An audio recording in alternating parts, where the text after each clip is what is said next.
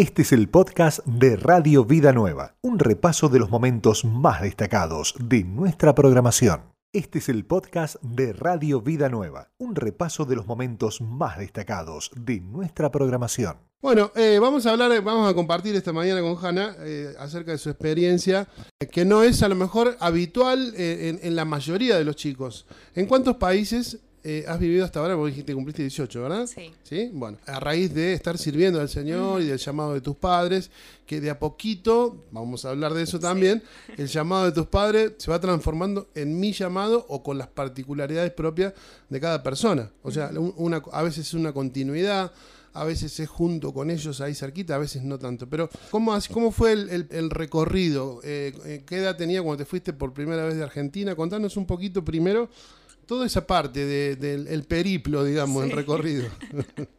bueno, comencemos con el tour. Exactamente. Eh, yo tenía 11 años. Eh, fue el primer país a donde nos mudamos, que fue Brasil, Río de, Janeiro. Allí estuvimos tres años y medio. Eh, volvimos aquí a Argentina durante seis meses. Nos fuimos a Italia para hacer papeleos y comenzar ya nuestra obra allí en Europa. Em, luego de allí estuvimos en Barcelona, allí ya entramos a España. ¿Cuánto tiempo en Italia? En Italia siete meses. Siete meses en todo ¿Qué te alcanzó para, eh, eh, bueno, conocer, hablar un poco, conocer gente y, de alguna manera siete meses es un buen tiempo, digamos. Sí, totalmente. Eh, también en, España estuvimos siete meses, en, ¿también siete meses? sí, número perfecto. Exacto, exacto. siete meses en Barcelona. Y luego el Señor nos llevó a Camprodón, que es un pueblito de 2.000, 3.000 habitantes. Ahora están viniendo mucha gente de las ciudades grandes, así que ahora va creciendo. Eh, pero el Señor nos llevó allí, a la cuna de Cataluña, y allí es donde se, estaba, se abrió la, iglesia de, Vida Nueva España en el norte de, España, en Camprodón. Así que ese es el tour. También yo personalmente, allí está mi familia, pero yo este año pasado estuve haciendo un año de entrenamiento misionero en Oslo, en Noruega. Eh, entonces, algo así Eso es, este, eh, una experiencia personal, digamos. Exacto. De, ¿Cuánto tiempo duró el, tiempo en Oslo? Un año. Un año. Y culminó con una especie de, eh, de viaje misionero por distintos lugares. Sí. sí. ¿Como Alemania? Exacto, mi país fue Alemania, donde estuve. ¿Cómo, hacías? ¿Te lo elegían? ¿Lo elegías vos? Este... No, ellos, los, los líderes, oraban y mostraban, el Señor les iba mostrando las características de cada grupo. Entonces ellos oraban por todo y el Señor los iba guiando. Esta mm. persona es para Alemania, esta persona es para Bulgaria. Impactamos ocho países en total la base. La base misionera eh, se, se, repartió en ocho países. Y a vos te tocó Alemania. ¿Algún punto especial o fue una recorrida? No recuerdo cómo fue. una recorrida de toda Alemania. Toda Alemania. Todos los puntos pudimos tocar. Así que fue muy fuerte. Eh, estamos, hablando, voy a decir algo muy obvio, pero los alemanes hablan alemán. Sí. y los argentinos hablan en español.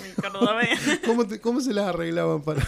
y bueno, ahí sí nos comunicamos en inglés que ese es otro... Pero el alemán le pone onda al inglés, le, pone, o sea, prevé que eso va a pasar, que va a haber gente y se va a tener que comunicar en... en eh, porque uno piensa que puede ser en lugares turísticos, por ejemplo, pero no en, en, todo el país. Sí, bueno, alemán es un idioma muy, muy cerrado, entonces sí o sí necesitan hablar inglés si se quieren comunicar en el resto de, ah, con el resto de Europa. Sí. Mm. Entonces, claro, allí eh, en la educación misma ya los lo, les enseñan y le dan materias, no solamente la ah, materia de inglés, sino materias en inglés. Bueno, un poco acá también, ¿no? Que se enseña inglés. Y, eh, bueno, el inglés de acá, ponele. Calculo que los alemanes le pondrán un poquito más de... Pero pienso también en Brasil, que ellos son los únicos en Latinoamérica, por ejemplo, que hablan en portugués y se quieren, ellos para ellos es más fácil entender el español, me parece, que para el argentino que va de golpe para allá. por, una cuestión de, intercambio y demás. Así que bueno, un poco en inglés, un poco en, eh, lo que había. Y la gente, ¿qué tal? Eh, ¿Receptiva en ese sentido? ¿Es, tan frío como se dice el alemán que como lo vemos por ahí en, eh, el prototipo, la idea que tienen. Sí, mira, la verdad yo no los llamaría frío porque los terminamos poniendo en una cajita, mm. sino que son, ellos son gente muy, muy directa, muy directos. Ellos te van a decir las cosas como son y ponen los sentimientos de un lado siempre. Mm. Entonces, siempre que ellos te, te, vienen a hablar o comunicarse contigo, primero te quieren conocer para poder ser ellos Darte un voto de confianza, digamos. Sí, quitando que también son así porque ha sido una nación muy sufrida, muy mm. sufrida. Entonces, ellos han, han, sufrido todo tipo de catástrofe en su país y eso ya viene a raíz eh, generacional. Eh, de cómo ese sufrimiento, esa tristeza, ese miedo a abrirse, ese miedo a ser ellos mismos. Entonces allí podemos realmente ver eso, eh, mirarlos con los ojos de, bueno, son directos y no es que son fríos, sino de que, bueno, hay que entrar eh, en eso. Bueno, generalmente se dice eso de, de todos los europeos, ¿no? Mm. Creo que en Noruega también. Eh, para nosotros, como nosotros describimos a las personas, puede que, digamos que son fríos, pero es como un poco lo que decías, y, se comunican de otra manera. Pero también tienen las mismas necesidades, tienen las mismas dudas, las mismas preguntas, todo lo mismo. Sí, sí, sí. Entonces para mí fue, fue un rompimiento mental también, un rompimiento cultural. Claro, o sea, uno los pone en esa cajita y yo siempre escuchaba, no, son, tienen, son muy fríos, tienes que, o sea, te van a hablar mal y así. Y no, Cuando, llegas allí tú ves que hay gente totalmente herida, que necesitan ser amados, que hay que ponerle un poquito también ahí de, sentimiento. Bueno, el, carácter, el carácter, bueno, de eso quería que conversar también y hablar con vos de...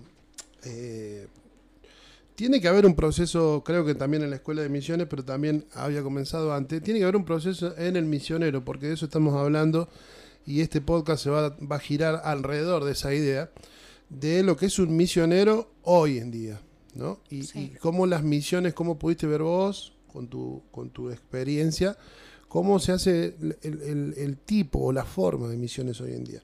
Y básicamente para arrancar tiene que haber una, capacidad dada por Dios de empatizar con, las distintas culturas, digamos, con la que, no sé, vos me lo dirás, pero no, es lo mismo un brasilero que un español, que un noruego, que un alemán o que un chico de acá de Carlos Paz, una chica. Y el misionero es como que tiene la... La, carga de llegarles a todos. ¿sí? ¿Cómo, yo quería preguntarte, ¿cómo manejaste el tema del desarraigo y del arraigo? Que muchas veces toma años en algunos casos.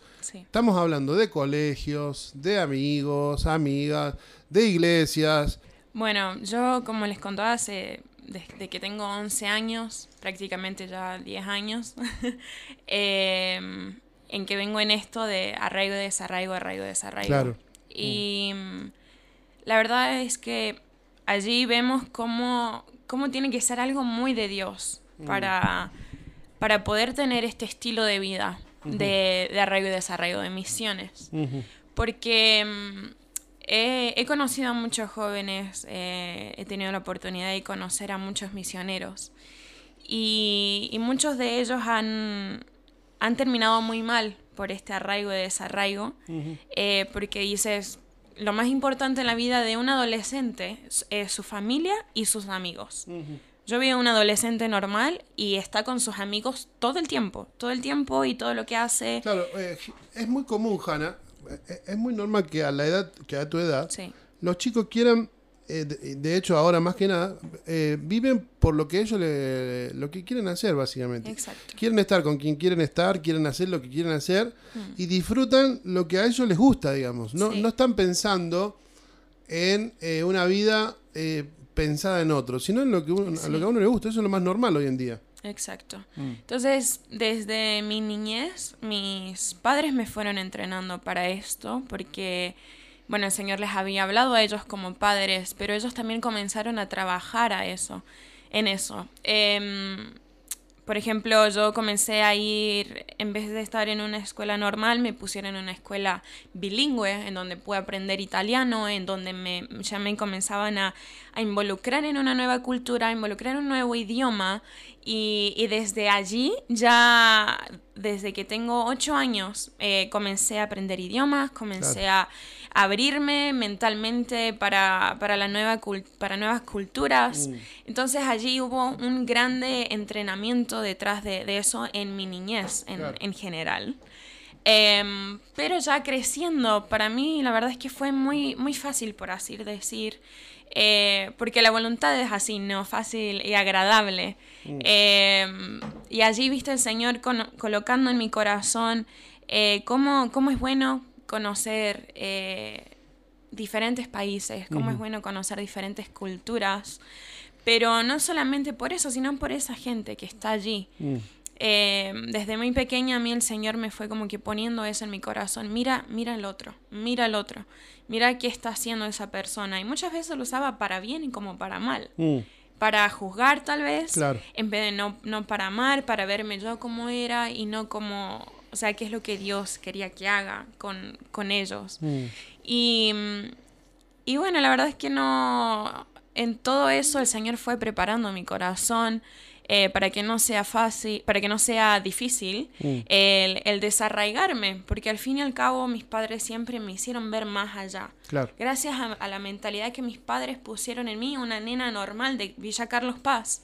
Pero desde allí ellos ya comenzaron a, mira hija, piensa en esa gente que está allí, nosotros estamos yendo porque necesitan.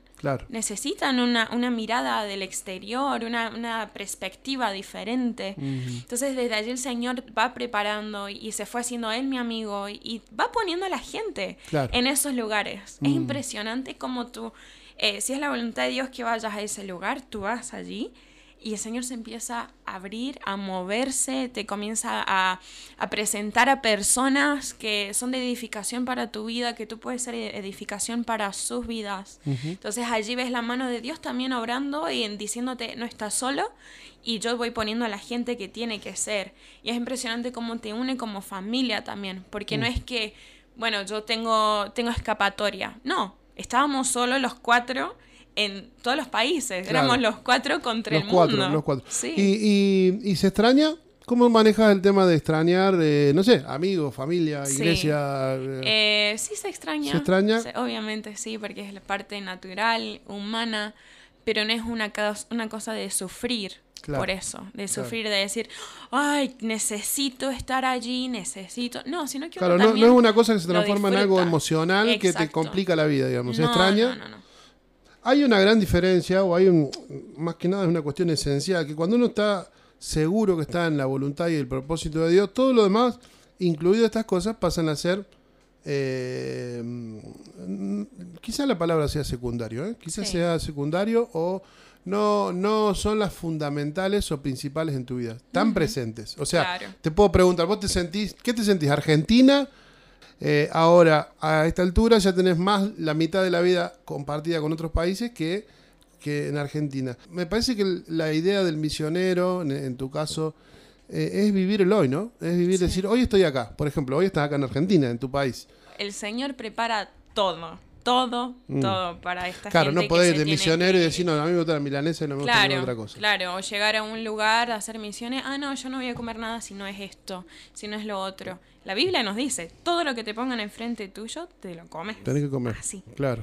Entonces yo me agarré de esa palabra y fue algo que mis papás también me, criaron con eso. De decir, te vas a la casa de la abuela y te comes todo lo que te dé. Te vas a tal, comes todas las verduras, comes todo. Entonces es una cosa de educación desde pequeña, mm. pero que también allí ves como la visión del Señor con eso, que todo tiene un propósito, que absolutamente todo lo que, lo que veamos y que seamos educados tiene. No, incluso hay gente que se ofende si, si vos no, no, tenés la, la, este, la educación de comer lo que te preparan, y vos decís, no, yo eso no lo voy a comer. Pero bueno, tiene que ver con esta parte del oficio. ¿Es un oficio el ser misionero? ¿Cómo lo definirías vos?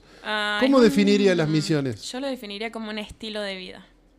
¿Hay un estilo de vida? Sí, un estilo de vida porque cada uno vive diferente. Hay gente que tiene, bueno, el estilo de vida normal, por así decir, de, de, ir a un trabajo, de tener tu casa, de ser estable en eso. Y, yo diría que es un estilo de vida tipo nómade. Sí, tipo nómade. Tipo peregrino que dice la Biblia. No, no, lleve, no lleve, o sea, llévate una bolsita, un calzado este, cómodo. Sí, tal cual, tal cual. Eh, cosas que puedas usar en todos lados. Entonces mm. yo lo defino más como un estilo de vida, más que vivo mi llamado y, y viste, como que poniéndolo en una caja, sino que es lo que yo vivo, es lo que el Señor a mí me, me llevó para hacer y, y, se trata de eso, al fin y al cabo, de vivir lo que Dios quiere para tu vida, no, no ponerlo como que, ay, yo no sé cuándo voy a vivir tu llamado, yo no sé cuándo voy a vivir mi llamado, mi, si estoy cumpliendo mi propósito, cuando es mm. algo que habita en ti, que es parte. Es parte tuya. Es parte tuya. Está buenísimo, está buenísimo. Bueno, estamos conversando con Hanna, Hanna Arce, misionera junto con su familia, pero también ya desarrollando el propio, el propio carácter o el propio... Después vamos a hablar de cuando, cuando el Dios de tus padres se transforma en tu Dios, ¿eh? que me parece que es un tema muy importante. Y también cuando el llamado o, la, o el diseño también te involucra a vos y cómo uno aprende a abrazar ese tipo de cosas. Pero hablando de la escuela que hiciste y las experiencias que hiciste en Europa, yo visualizo o veo dos tipos de misiones o dos tipos de, predicar el Evangelio. Están los que dicen que el Evangelio es un testimonio. O sea que vos alcanzás a la gente con el testimonio. El testimonio es, bueno, sos un buen vecino, sos una buena persona, estás cuando necesitan, no lo juzgás, eh, sos una persona positiva, pro y, demás, y, le das el testimonio. Y están los que dicen, no, el el evangelio es un mensaje. La gente tiene que escuchar el mensaje de Jesucristo para poder tomar una decisión en su vida. Algunos dicen, déjalo, Dios lo va a ir convenciendo por medio del testimonio. Mm. Esa es una forma. Dicen, bueno, vos andate a determinado lugar y ahí con los compañeros de trabajo, con la gente, ellos van a ver a Dios en vos. ¿Mm? Esa es una forma. Y después está el que dice, no, el Evangelio es un mensaje. Tiene que ser eh, predicado y tiene que ser escuchado para ser respondido por sí o por no. ¿Cómo, qué, pudiste entender o ver de esto? O si es un tema que se habló, por ejemplo, en una escuela de misiones. Eh, me interesa es, ese punto también, saberlo. Sí. Em, sí, sí se habla, sí se habla de, esto, pero es ser y hacer. Mm. Porque a raíz de lo que tú seas, es lo que harás. Mm. Entonces, cuando uno vive, vive para el Señor, no vive para la gente, uno vive para Dios y a raíz de eso Dios te lleva a conectarse con la gente, te lleva a tener un buen testimonio. Mm. No es que tengo que tener un buen testimonio, entonces voy a hacer esto, esto y lo otro. No, sino de que primero uno tiene que ser y tiene que, que sí, hacerlo parte suyo, lo que, lo que Dios dice sobre ti, tu identidad, lo que Dios eh, quiere y desea para tu vida. Y a raíz de eso vas haciendo, ni si, aunque no te des cuenta, lo vas haciendo. En fin y al cabo, eh, uno va escuchando al Señor y le va obedeciendo. Él es nuestro voz, Él es nuestro, nuestro jefe y nuestro, nuestro rey. Entonces, si, si Él es realmente eh, tu, tu todo, lo será en todas las áreas. Y no te digo que tenemos que ser como unos, ya somos locos, pero de ir y gritar en la calle y todo, sino ser sensible. O sea, Dios, ¿qué, qué tenés para mi compañero de trabajo? ¿Qué tenés para, para mi compañero de estudio, de mi universidad, de mi escuela, para mi vecino? Y allí es cuando vas compartiendo la palabra, compartiendo el Evangelio. Eh, obviamente tenemos momentos en donde Dios nos invoca como iglesia a hacer evangelismos, a hacer impactos para mostrar que hay una iglesia para no dejar que, la religión tire, para eh, mostrarle a la gente cómo es eh, tener una relación con Dios. Entonces, a raíz de lo que vos sos, vos haces. Mm. Lo haces. Y em, en, este, tema eh, hay como una. podríamos utilizar la palabra protocolo, ponele, o no, de que em, uno siente que el trabajo está hecho cuando después de predicar la persona acepta y, acepta el señorío de Cristo en su vida. Pero el misionero también en muchos casos tiene la, eh, la carga de disipular o de escuchar al nuevo, al nuevo creyente. En el caso que pueda seguir teniendo una relación de cercanía, una relación, y si no, muchas veces es sembrar una semilla, porque te debe haber pasado, por ejemplo, en Alemania o en algún otro lugar, que vos no, no tuviste más contacto y no sabes eh, qué pasó con esa gente. Pero le queda a uno la sensación de que algo de Dios quedó en ese lugar. ¿sí? Eh, y ahí capaz que no, pasó nadie al frente, nadie levantó la mano, eh, probablemente la mayoría no escuchó. Pero mm, eh, algo de... A veces el, caminante este que estamos hablando deja semillas de conducta, de, actos y también de palabra, ¿no?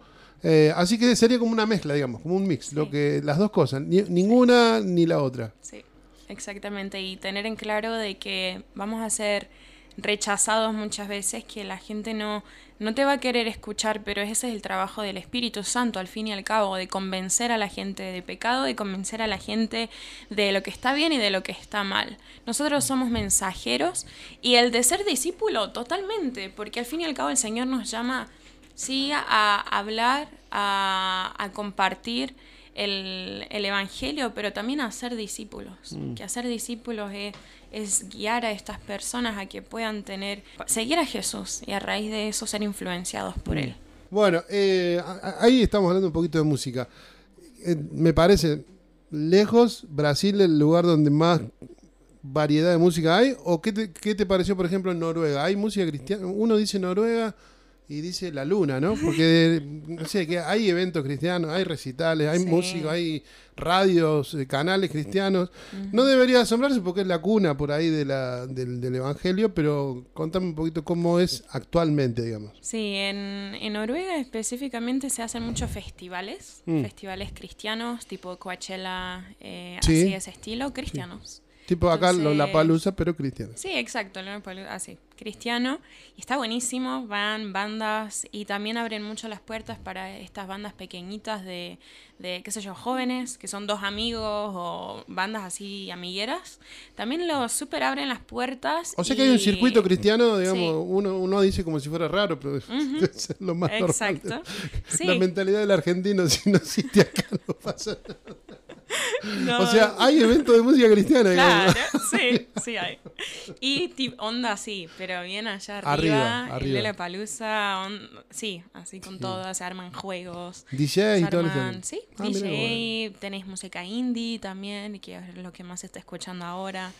Eh, entonces, sí, gracias a Dios he podido conocer y se me abrió la cabeza de la música muy grandemente porque muchas veces ponía como Deberías compartir este para este lado, para radio, Vida Nueva. Nosotros este, no tenemos problema. Sí, claro que sí. Eh, eh, y bueno, Brasil ni hablar. Y España, España parece que no, no, no tanto. España ya no tanto. No, no, no. Se abraza mucho de latino el español eh, Gaubi, Redimidos, eh, Redimidos está en, todos los en todos lados. En todos lados sí. Qué tremendo, ¿no? Lo, lo, de Redimidos es impresionante. Se ha metido por todos lados. Sí. Bueno, eh, bueno, buen dato. Buen dato entonces de que, bueno, hay bandas, hablando de la música en general, eh, que son la gente piensa que son bandas americanas, bandas de rock o de pop, ¿eh? y en realidad son bandas europeas. Hay un montón de bandas que son europeas, históricas. Roxette era una banda, no sé si son noruegos o suecos, suecos, suecos. De hecho, dicho sea de paso, falleció la, cantante hace un par de años atrás. Había, estaba apartada el señor, en su juventud se apartó. sí, ¿quién es Rosette? Me está mirando como diciendo de que para mi generación. Discúlpeme, perdóneme. Bueno, tu mamá la conoce. Me olvido, estoy hablando con la hija. Sí. Bueno, una banda de pop muy, muy famosa, muy famosa este, en la década de los 90, claro, es el detalle. Muy bien. Bueno, no, en la época de que la música era música, se, tiró palito el vago. Eh, bueno, falleció. Eh, había sido creyente en su juventud y se apartó, volvió al Señor después de una enfermedad y se recuperó y tuvo un tiempo bueno, ¿qué te quedó de Brasil? ¿Qué recordás de Brasil? ¿Qué hablando de esto de arraigarse, desarraigarse, eh, la música, las formas, son total. Noruegos y brasileños, se me ocurre que debe haber alguna, alguna cuestión. Está Hanna, noruego y los brasileños y Hanna. Sí, eh, eh, los carioca y los noruegos, estamos iguales. Sí, sí, sí. No, los brasileños lo, lo que me quedó sin duda alguna es la comida y de que ellos son así, re confianzudos, por así decir, pero muy abiertos, muy abiertos eh, a, amar a la gente, te aman, no te conocen y te aman, eh, fiesteros que disfrutan la vida, disfrutan y eso me súper quedó del disfrute del disfrute y, bueno, sí, es muy gracioso el contraste entre los países. Claro, otros disfrutarán de otra forma, de otra manera. ¿Cómo disfrutan? Y bueno, leyendo. mucho, sí, leyendo, cafeterías. Es algo muy cultural ir a una cafetería y hablar con la gente. Por ejemplo, eh, los Sí, en, en, general el europeo no te va a invitar a su casa a que vayas a comer. No te va a invitar. Te dice, vamos a tomar un café, vamos a un restaurante. Así. Eh, no es, es una venite a casa a tomar un, mate. No. En ese ah, sentido, el, el, el, brasileño es como el argentino, digamos. Claro, sí, sí, totalmente. Y de hacer fiesta por cualquier cosa. Cualquier cosa. Eh, Hoy hace tres días que, que, no sé qué, y bueno, vamos fiesta. Exacto. Y ya se arman el boliño, el, la torta. El boliño de la torta, ¿no? Para... Claro. claro. Y, y, así, entonces ellos disfrutan a la, la, vida así, los otros ya más tranquilos, tranquilos, pero... siempre cuando hablamos de esto decimos, tendrá que ver, por ejemplo, pensando más que nada en los rusos, tendrá que ver el, el, clima. También. El, el, tema de la nieve, el tema de la falta del sol y y, demás. Este, pero bueno, hablando de eso, y lo que, conectarlo con lo que hablamos hace un rato, verdaderamente hay que tener una habilidad especial para conectar.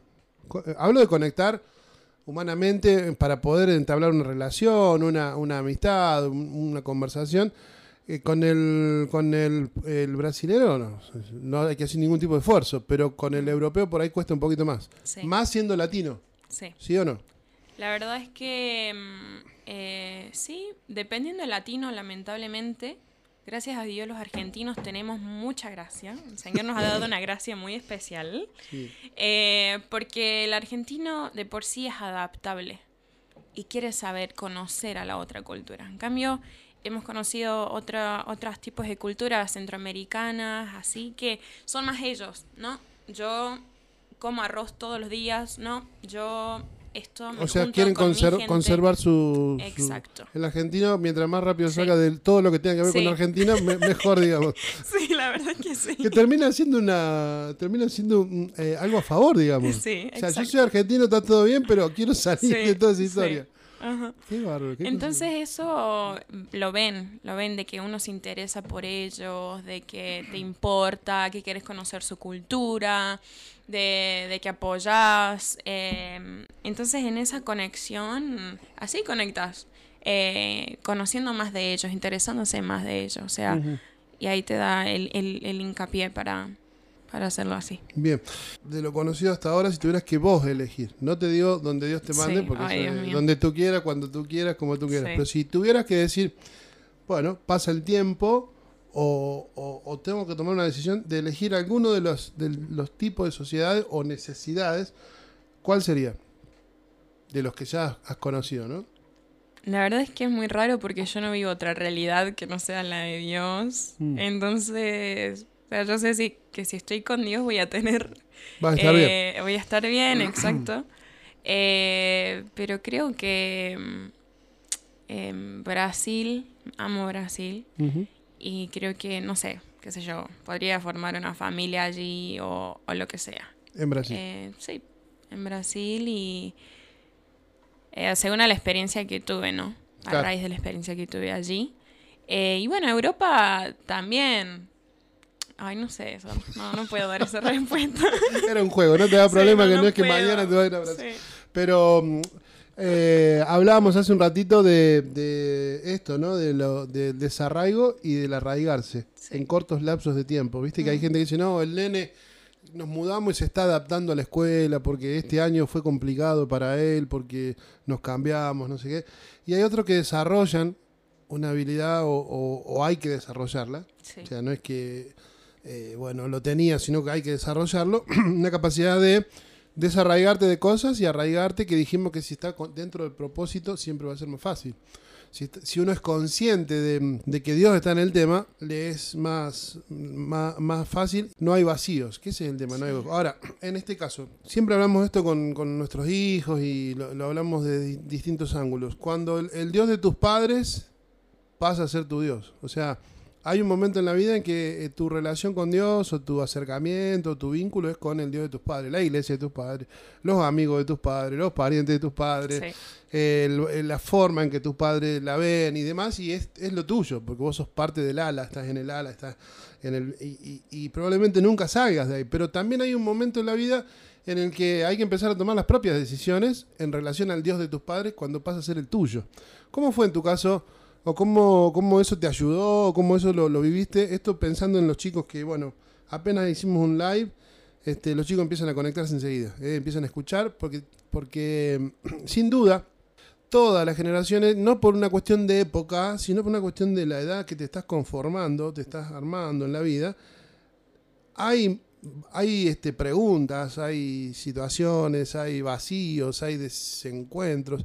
No porque ahora, ahora quizás sea peor, siempre decimos ahora es peor, pero en realidad siempre ha sido igual. ¿Y cómo, cómo lo atravesaste? ¿Cómo lo contarle un poquito a, los chicos, a la gente que está escuchando, cómo ese paso de abrazar lo que abrazan tus padres, abrazar hasta la vocación, el llamado, al Dios de los padres, que termina siendo tu padre, pero, pero no siempre está tan claro eso, no sé cómo es el, caso, el caso tuyo. Bueno, em, para mí fue dar un paso de fe a ello, porque toda la vida escuché que soy amada por Dios, que soy hija de Dios, que tengo un llamado, a mí el Señor me, me dio mi palabra de misionera cuando nací. Desde que tengo tres años, el Señor me venía hablando de mi propósito, de mi llamado. Entonces nunca fue, nunca persuadí a Dios para saber mi llamado. Mm. Sino que yo ya lo tenía clarísimo, tenía toda la teoría. O sea, vos cuando fuiste creciendo había algo ahí adentro que te decía que había eh, un, futuro ligado al servicio, a las misiones o lo que fuera. Sí, exacto. O sea, vos desde que tenés conciencia entonces, eso te allanó la historia. Sí. Entonces, ya, viste, siendo criada de esa manera, em, sabía toda la teoría. Hemos tenido clases de misión niño, eh, generación extrema y yo luego después con mis padres en diferentes ministerios y todo. Y, y para mí siempre fui consumiendo, consumiendo, consumiendo. Pero al fin y al cabo no hacía nada. No hacía nada. Era como que, bueno, sí, ya sé. Bueno, sí, ya sé. Entonces a mí ese paso que, que, que me llevó a, a tener mi relación con Dios, fue la práctica. Llevar a práctica esas cosas que. O sea, la compasión sobre la necesidad, como dijo la pastora Cecil sí, Domingo. Sí. Eh, de comenzar a, ver, ok, el Señor me habló que yo soy misionera, ¿cómo voy a llegar a hacer eso? Mm. ¿Qué procesos tengo que pasar para hacer eso? Eh, qué sé yo, el Señor te dio un, un llamado pastoral bueno, ¿por qué procesos tengo que pasar para ser, mm. eh, para llegar a ser pastor? No es querer eso nomás, sino de Dios, ¿qué tenés atrás de, de, este título, por así decir? ¿Qué visión? ¿Cuál es la visión de tu corazón? Entonces, para mí fue llevarlo a, a practicar. O sea, vos lo, llevaste a una búsqueda personal, digamos, lo hiciste a un compromiso. Porque puede ser y se puede dar que el llamado sea para los padres y los, chicos lo procesen de, con otra velocidad o con otro tiempo, o que no lo vean tan en el mismo formato de lo que hablamos antes, en el mismo formato. Si yo no me veo predicando, por ejemplo, hablando en público, por una cuestión de temperamento, por una cuestión, a lo mejor yo los puedo acompañar a ellos si nos mudamos de país, nos vamos a otro lado o a otro tipo de sociedad, como hablamos, los contrastes. Eh, no es lo mismo Río Janeiro que Oslo. Sí. No, no, no. Algunos decían, a mí me gusta más Oslo, a mí me gusta, bueno, pero imagínate los chicos y haciendo lo mismo. A eso voy. Sino que puede ser que acompañen, puede ser que lo vivan o lo disfruten o lo experimenten de distintas formas. Los hijos, lo que se conoce como hijos de misioneros o hijos de ministros. Y en tu caso vos lo hiciste, eh, tomaste una decisión de, buscar responder a ese llamado. Exacto. De buscar, digo, no, no, al fin y al cabo no tengo nada más para hacer porque me fui chocando con mi propósito. En momentos de decidir qué quería estudiar, yo estaba como en que, bueno, me gusta esto, esto y lo otro, pero no, todos me decían, busca lo que, lo que te va a llenar, busca lo que, lo que te va a hacer feliz, lo que te gusta. Yo mm. digo, es la gente, es la gente. A mí lo que me hace feliz es tener comunicación con la gente, es lo que me hace feliz, lo que me lleva a, a sentirme realizada. Al fin y al cabo, Dios. Claro, ya estaba. Claro, llegaba siempre a la misma conclusión.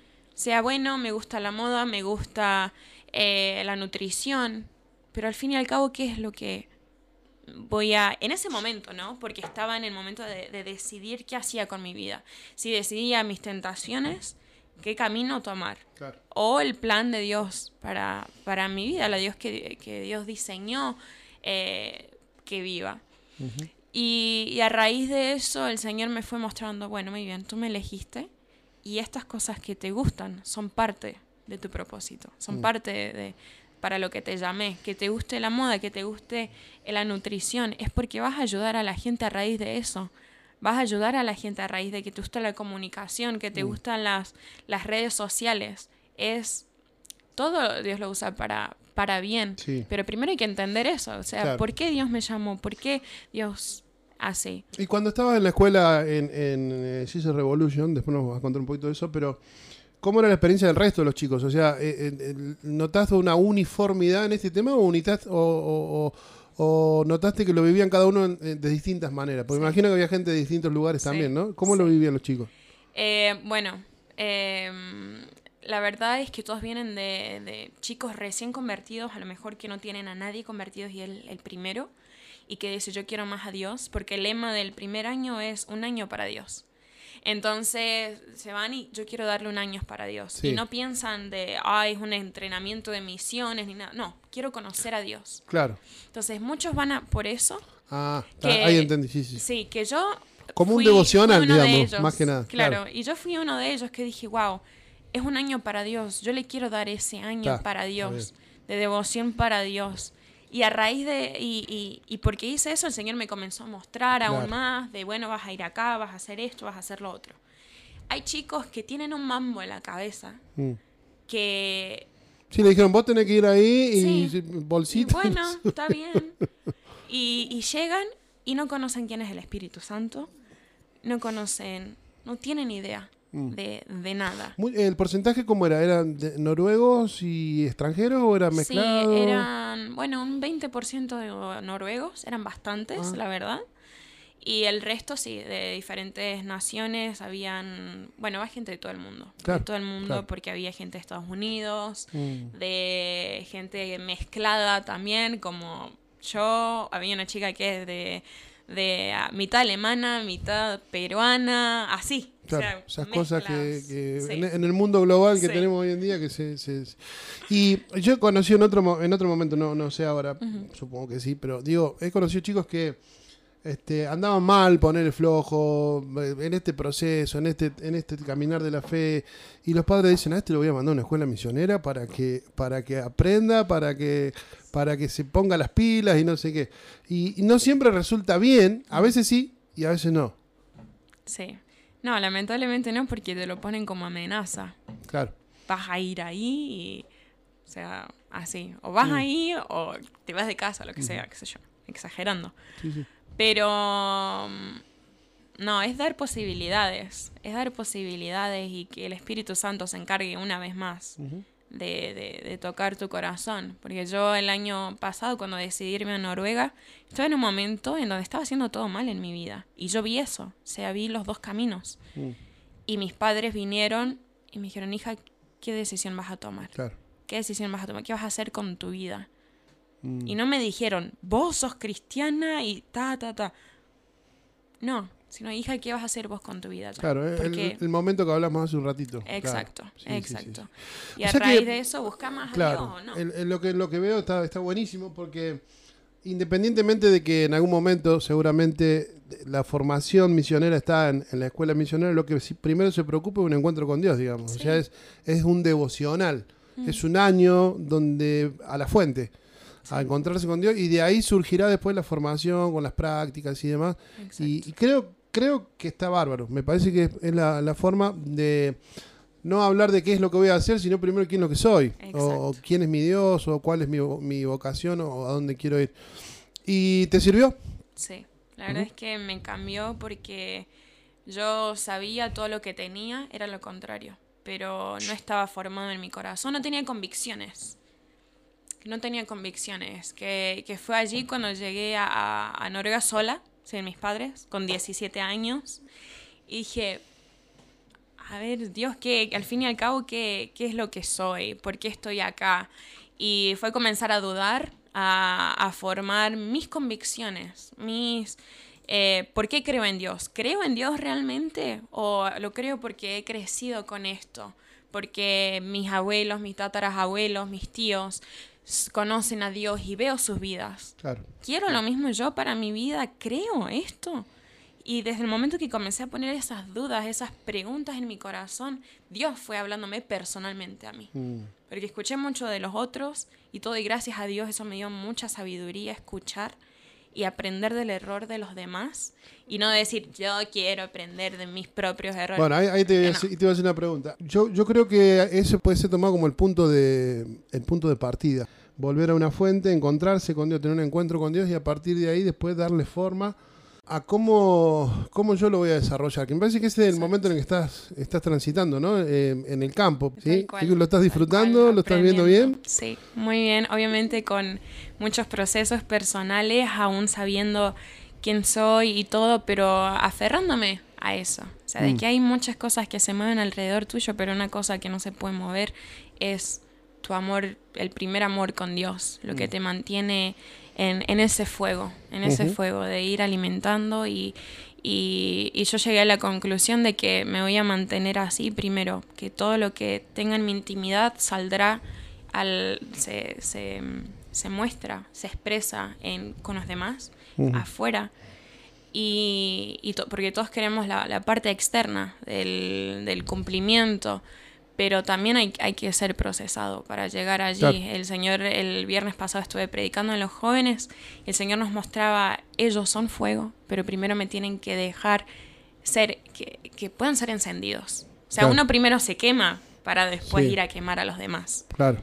Entonces, bueno, el Señor te muestra el resultado y ahora hay que trabajar en, en, lo demás. pero sí, abrazado al Señor eh, nada es imposible, el Señor te va alimentando de esperanza y, gozo, y gozo, que fue lo que más encontré en el Señor, fue gozo, porque tenía una pereza de vivir, una, vagancia en mi corazón, una incredulidad, falta de fe en, eh, y esperanza sobre todo, porque escuchaba lo mismo, no, porque esta generación Z que hacen todo lo mismo, que no salen detrás del teléfono. Que están con el celular todo el día, que no se comunican, que están con el auricular, que no.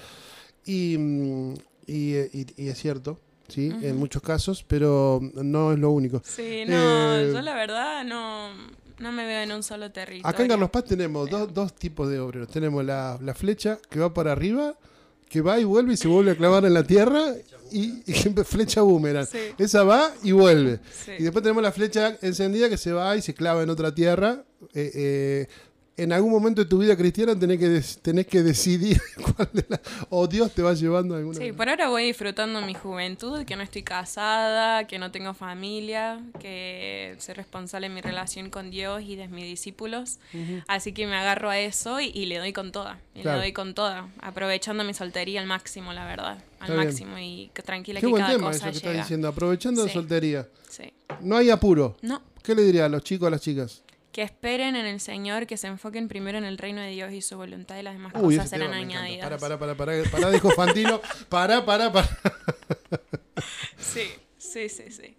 Así, así, se enfoquen que, o sea, el Señor eh, preparó la soltería para algo muy especial, para formarse personalmente, para que te puedas formar en Dios, para luego poder eh, complementarte con alguien lo mismo, porque al fin y al cabo uno no puede estar dependiendo de la otra persona, de tu relación con Dios o, o de qué sé yo, hasta económico, porque estamos en eras diferentes. Entonces, formate personalmente, formate con Dios y el Señor te va a dar en el tiempo correcto el, el, tu idóneo. A ver, ¿qué estás diciendo, Hanna? Que, la, que tanto chicas como varones se tienen que formar económicamente para sostenerse profesionalmente en lo que hagan, viviendo una vida con Dios, siendo pleno. ¿Se puede hacer eso? Sí, sí, sí se puede. Eh, hoy el mundo es totalmente diferente y honestamente yo, yo creo que es un equipo, es un equipo el matrimonio, mm. entonces los dos tienen que aportar, los dos se van construyendo uno al otro y yo escuché muchas veces de que no, vos nomás haces tu llamado, cumplí, no te capacites, total, tu esposo va a venir y él es la cabeza. Y yo así, ¿qué? Claro, o sea, ponele, o sea, no, no, o sea, yo también soy una persona y tengo que estar capacitada y tengo que, tener mi, profesión o lo que Dios me haya llevado para hacer. y, a raíz de eso eh, uno va generando recursos, va generando. Entonces, usar lo que, lo que Dios te dio para generar recursos. Me encanta. Me encantó esta historia de no depender emocionalmente ni materialmente, aunque si encontrás la persona que te ama, eh, todo eso está cubierto, eh, pero no desde una, desde una visión eh, de dependencia emocional, sino desde un complemento, ¿no? Este fue el podcast de Radio Vida Nueva. Escúchanos en Spotify y plataformas digitales. Este fue el podcast de Radio Vida Nueva. Escúchanos en Spotify y plataformas digitales.